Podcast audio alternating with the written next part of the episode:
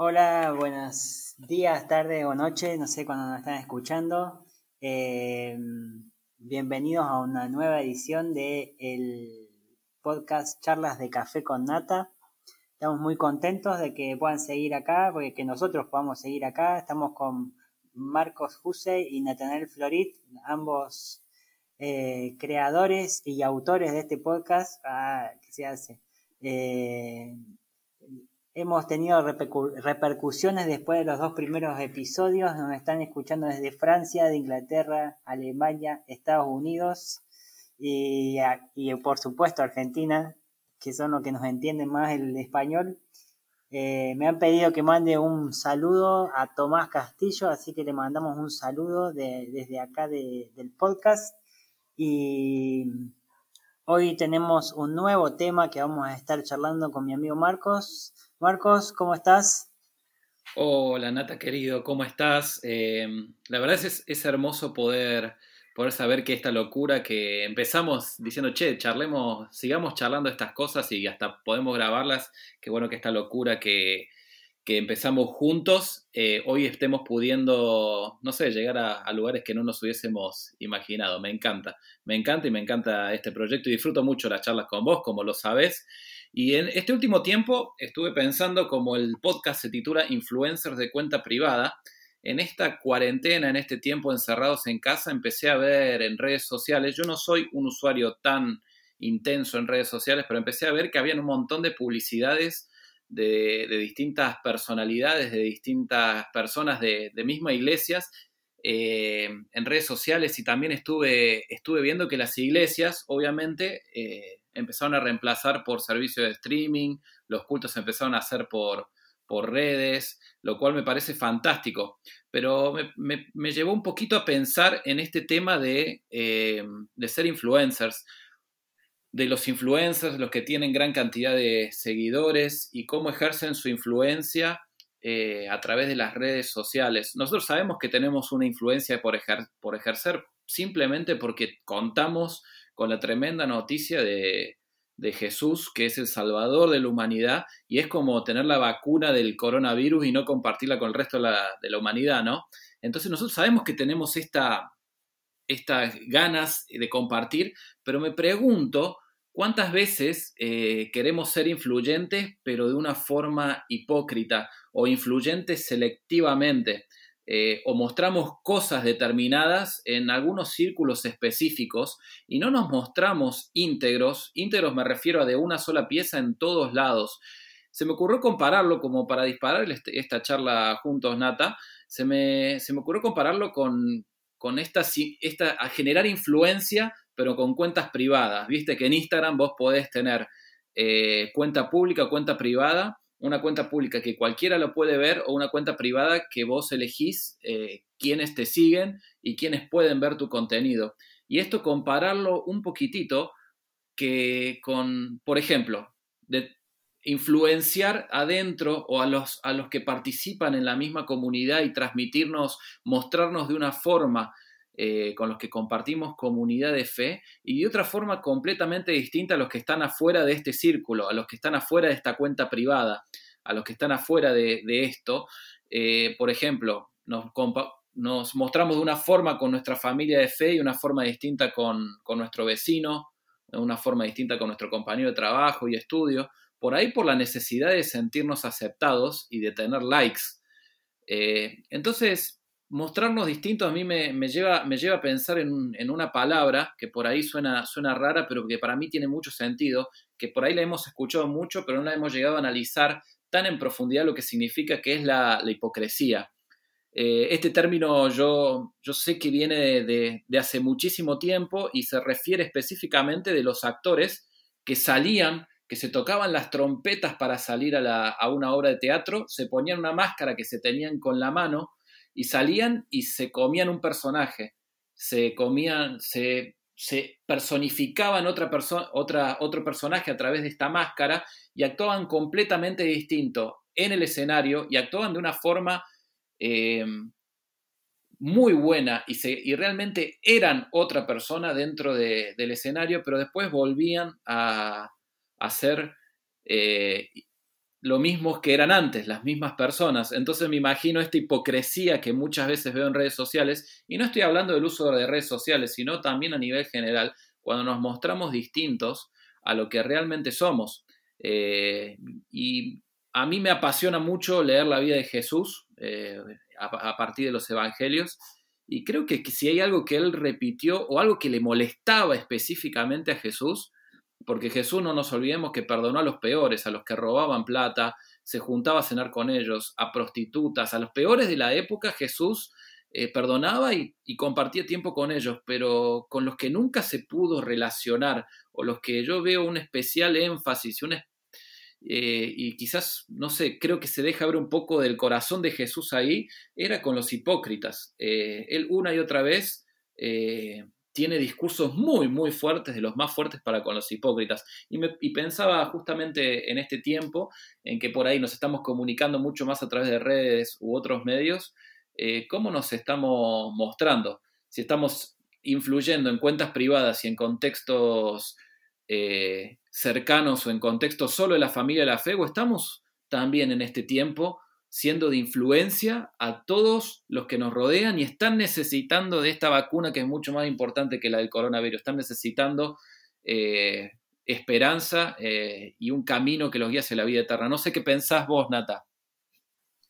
Sí, yo te escuchaba y, y, me parece que esto no solamente se da en el ámbito de las comunidades de fe, sino en en grupos de amigos, en trabajo, en, los colegios, en las universidades, donde no, no solamente es em, quizás una, una, cuestión del individuo, sino de lo, que la, de lo que cada comunidad y cada sociedad exige también de las personas. Eh, me, me, pongo a pensar quizás en los trabajos donde hay que mostrar cierta faceta y después eh, pienso en, casos, qué sé yo, que después sale eh, que una persona era un golpeador eh, de la familia y, y, dicen, che, ¿cómo puede ser si en el trabajo nunca mostró nada? Es, fácil mostrar algo que uno no es para encajar y muchas veces en los mismos grupos se pide algo de las personas para que encajen. a veces en las mismas iglesias, como decía, también como que se tiene que mostrar cierta imagen porque si no eh, es rechazado o, si hay ciertas cosas que uno hace que, eh, que en un grupo o en una comunidad de fe o en un trabajo eh, no son, son consideradas peores que otras, entonces lo más fácil es ocultarlas. El problema con eso es que se hace más daño uno mismo y, muchas veces esas cosas eh, terminan explotando por otro lado. Eh, esa doble vida, esa doble careta, como decías vos, esto del teatro, de como ponerse una careta a un personaje que uno no es eh, y no poder mostrarse mostrar lo que uno es, tampoco permite que si hay cosas que sanar, si hay cosas que, trabajar, si hay cosas que confesar, se puedan hacer libremente y en un ambiente sano para que la persona pueda crecer. Me acuerdo que una parte, eh, eh, en una parte el, apóstol Pablo en la Biblia escribe que nadie se considera a sí mismo más de lo que es o más que los otros. Eh, y también en otra parte dice, ayúdense a llevar las cargas los unos a los otros. Y pienso que si uno no puede mostrar esas cargas, si uno no puede o no lo hace, termina llevándola sola y, tarde o temprano se cae por su propio peso. Y, no puede tampoco influenciar, como decía, al, final uno eh, tiene esa influencer de cuenta privada donde muestra solamente a quienes quiere y a los que quiere mostrar. Eh, no sé, no sé si, se entiende, si, si estoy Sí, yo, yo te entiendo perfecto. Y mientras, mientras hablabas, creo, creo que también eh, me parece que esto, estas máscaras que decíamos terminan siendo algo así como una prisión, porque cuando vos en determinado círculo, y, lo digo desde experiencias propias, ¿no? Sobre todo hemos transitado momentos en que quería ser aceptado, que queríamos, no sé, que queríamos participar en determinados grupos, contextos, y empezamos a ponernos una máscara que termina siendo una prisión, terminamos teniendo que simular ser algo que no somos y eso se, termina, en algún momento se cae y mientras más tiempo pasa, más, más difícil es después la caída. Y esto relacionado mucho con, con, con la lucha de la necesidad de aceptación. Entonces nosotros queremos ser aceptados, eh, volviendo al ejemplo de los influencers, queriendo tener muchos likes, se hacen cosas que, que muchas veces no, no están buenas y entonces terminamos influenciando siendo algo que no somos, terminamos influenciando hacia caminos que no queremos influenciar o simplemente terminamos siendo presos y esclavos, sí, quizás nos acepten, quizás nos den un like, quizás tengamos ese reconocimiento entre comillas o esa, o esa, o esa posibilidad de participar en determinados círculos, pero a costa de qué?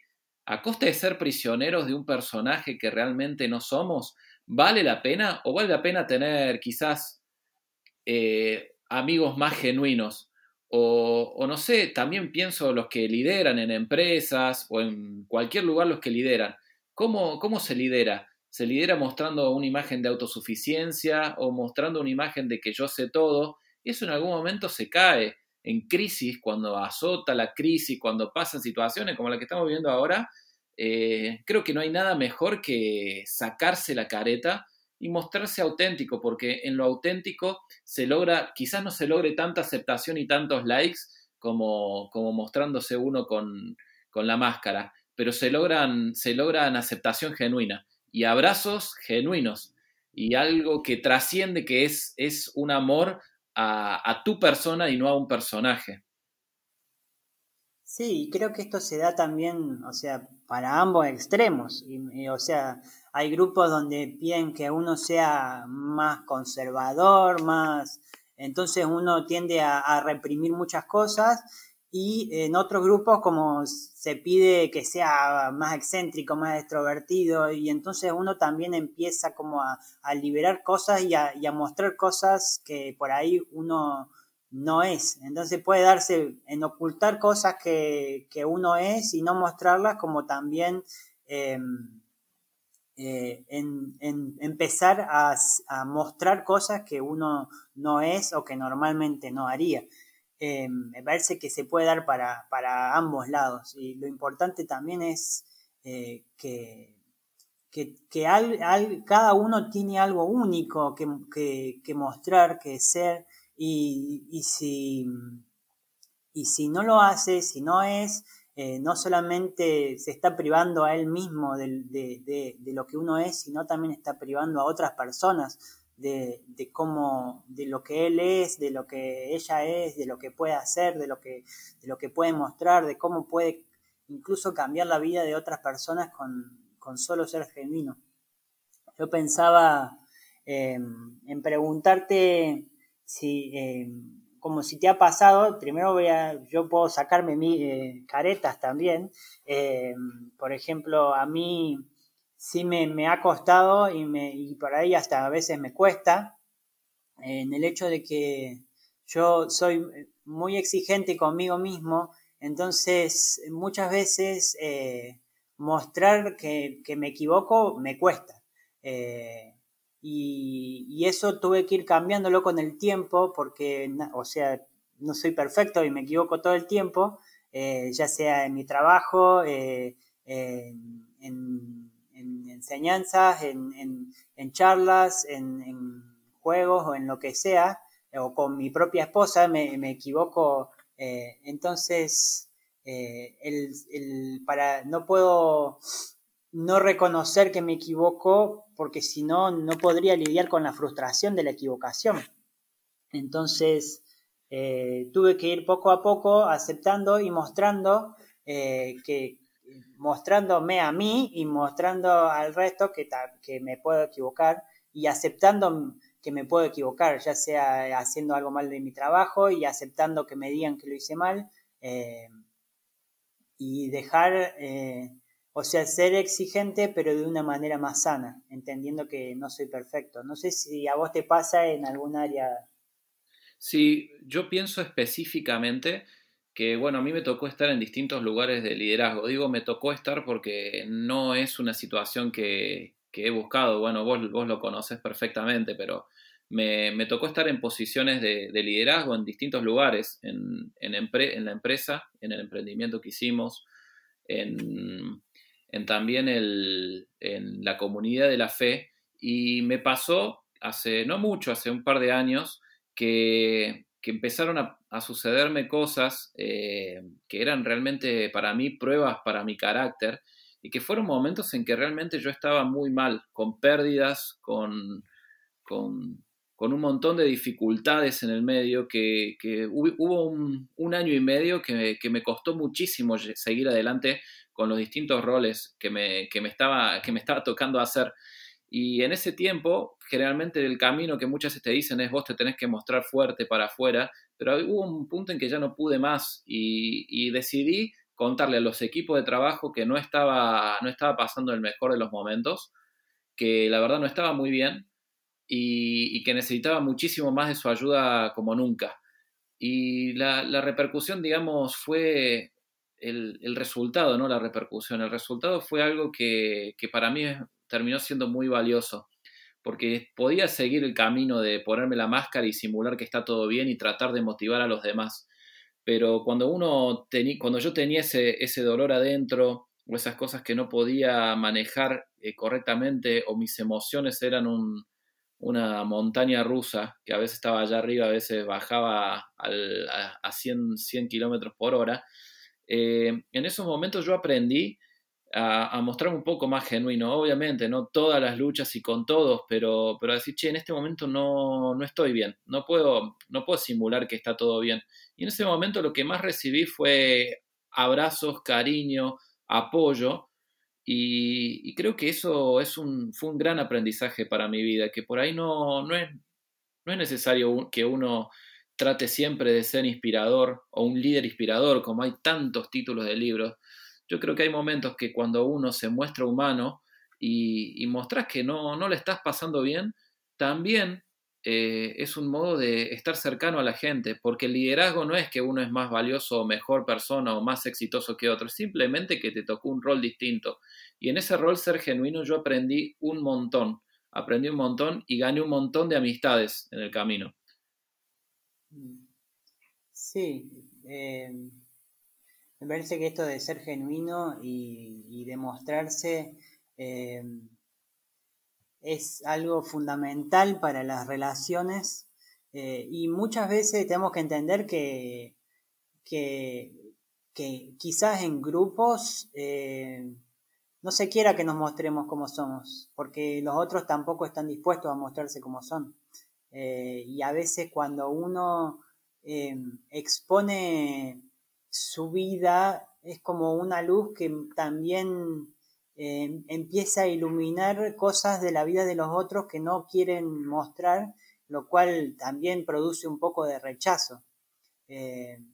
siempre la luz que uno puede traer en la oscuridad o en donde otras personas no quieren mirar, es posible que, no sea bien aceptada. Por eso también eh, uno tiene que estar dispuesto a eso y estar eh, también buscar grupos donde, donde seas, eh, donde puedas ser sano para, para ser parte, para ser genuino, para, para mostrar. O sea, yo, yo sé que, por ejemplo, con vos puedo, puedo contar para, para tener una relación sana y y seguir creciendo. Entonces, me parece que, hay que también buscar esos grupos donde uno puede, mm, puede desarrollar esta genuinidad y puede también eh, trabajar para transformar eh, los otros grupos donde, donde quizás no, no, se quiera o no se pueda en este momento. Entonces, ser